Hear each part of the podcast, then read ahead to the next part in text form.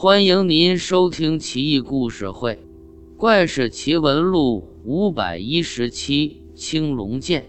唐玄宗开元年间，河西有位骁勇善战的猛将，取了一个很偶像的名字，叫宋青春。宋青春剑术超群，所向披靡，众将对他是羡慕嫉妒恨，五味杂陈，不一而足。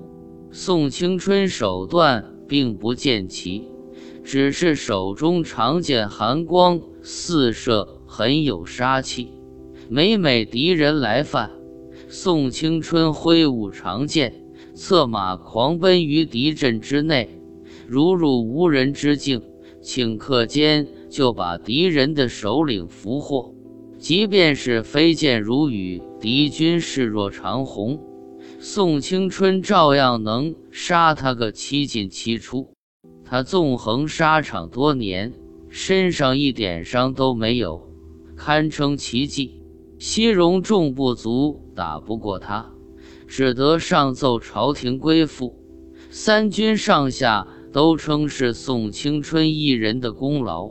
随后吐蕃犯边，宋青春率部迎敌，吐蕃一触即溃，死伤无数，被生俘数千人。吐蕃军一向战斗力极强，横行西域多年。如今宋青春一到，竟溃不成军，就连宋青春本人也觉得纳闷，将俘虏带到中军帐下，亲自审问。宋青春道：“吐蕃军队纵横雪域多年，一直战无不胜，今天见了我，怎么怂了？”你们是徒有虚名，还是另有阴谋？快说！吐蕃俘虏苦笑道：“你那么牛，我们还敢有阴谋？是真打不过你。”宋青春见四下无人，怒道：“胡说！还敢忽悠我？我刚冲上阵前，还没杀几个人呢，你们就崩溃了，完全不像传说中的。”吐蕃铁骑吗？还不从实招来？吐蕃俘虏道：“您老干嘛这么谦虚呀？你是神兵天将，见你不跑，不是找死吗？”宋青春道：“胡说什么？这里又没别人，拍什么马屁？还不快说！”吐蕃俘虏很无奈道：“您老提着长剑一上阵。”立刻飞沙走石，云雾蒸腾，我们直接傻眼了。随后暴风骤雨而下，一条青龙咆哮着从天而降，箭射中青龙纷纷坠下，箭头都折了。刀剑砍中青龙，就好像砍在铜墙铁壁上，胳膊立刻麻了。刀剑飞折急缺。后面的弟兄们撒丫子就跑，要不是跑得快，我们非全军覆没不可。我们几个都是前阵，倒霉催的被抓也是理所当然。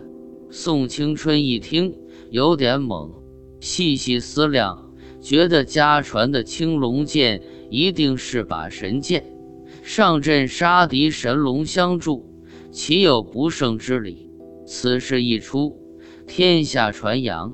此后，边疆安定，四方朝贡，大唐进入了前无古人后无来者的开元盛世，繁花似锦，烈火烹油，光耀千古。宋青春这样的骁将也就没了用武之地，回乡安享几年太平，就死了。青龙剑辗转到了。瓜州刺史李广琛手里，每逢风雨过后，青龙剑剑光四射，满是生辉，隐约虎啸龙吟。李广琛视为珍宝，时常摩挲擦拭，爱不释手。其后，大唐名将哥舒翰镇守西域都护府，想用重金购买青龙剑，李广琛死活不肯。哥舒翰很生气，心中骂道：“老子要青龙剑，为的是上阵杀敌如虎添翼。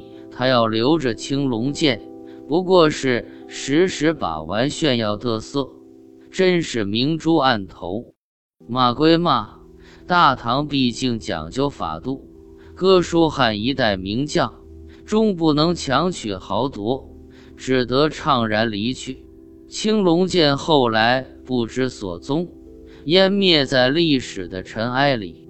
神剑落在猛将手中，也是相得益彰，强强联手，发挥到极致。然而世事难两全，一切辉煌，最后总是归于尘土，涂炭奈何？